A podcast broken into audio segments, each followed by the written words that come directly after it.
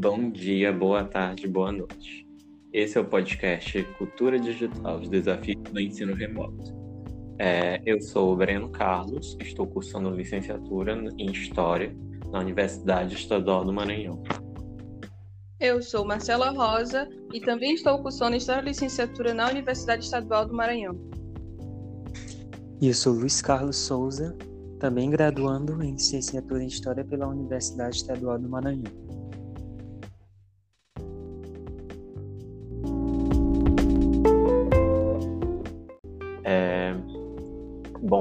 Vocês sabem, a gente vive num país com extrema desigualdade social e econômica.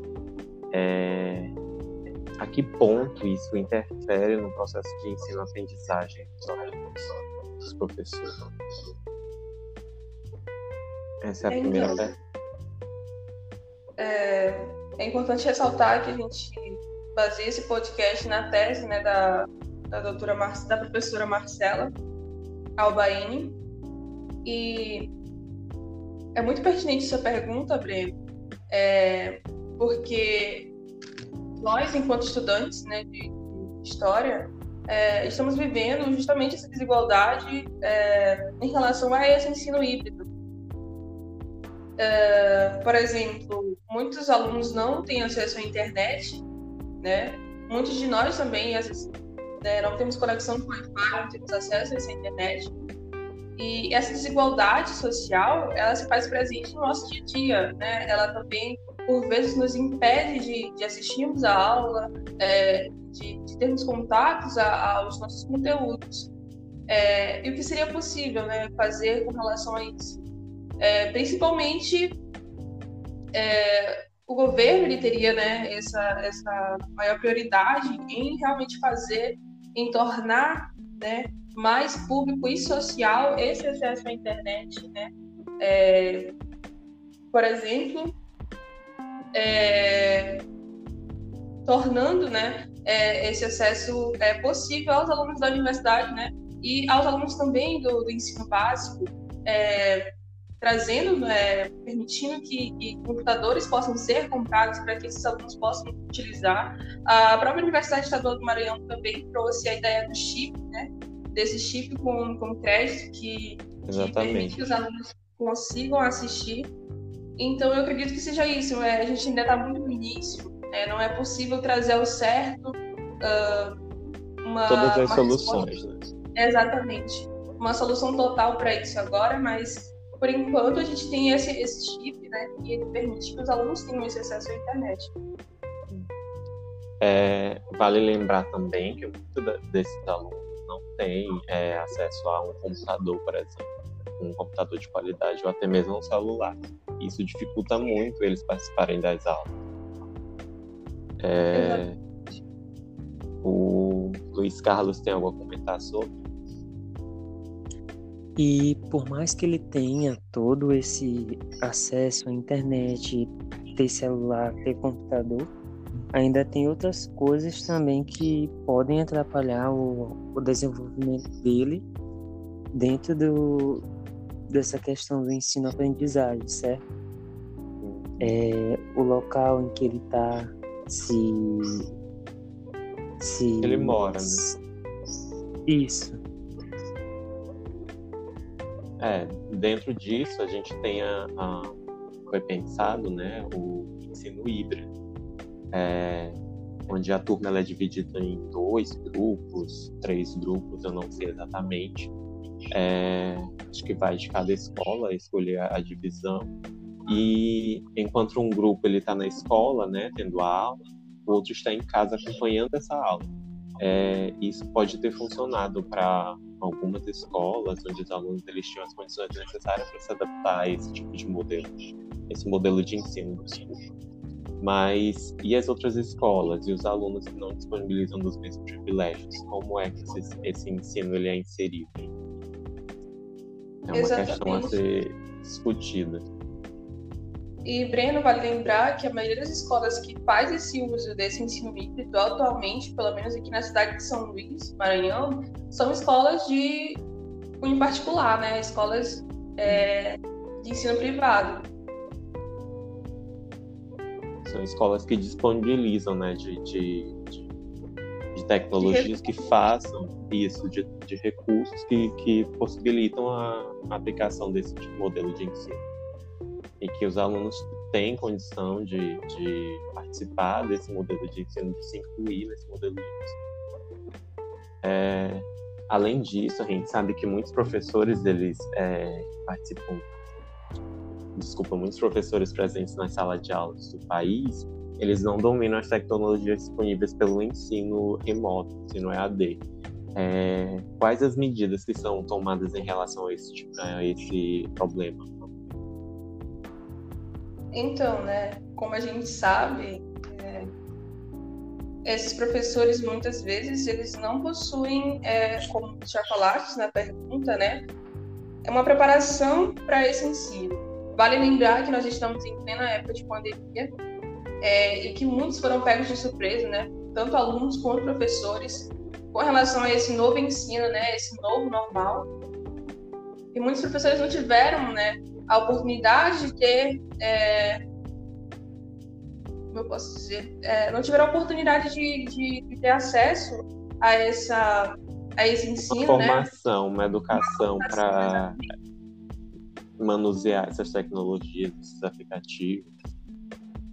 E isso atrapalha muito o professor, né? Interfere muito no respeito a ele produzir a sua aula. É, muitos não conseguem ainda é, compreender as ferramentas, utilizá-las, é, e tiveram que, que buscar de, forma pessoal mesmo esse aprendizado, porque muitas escolas também não estavam preparadas para fornecer essa formação, né?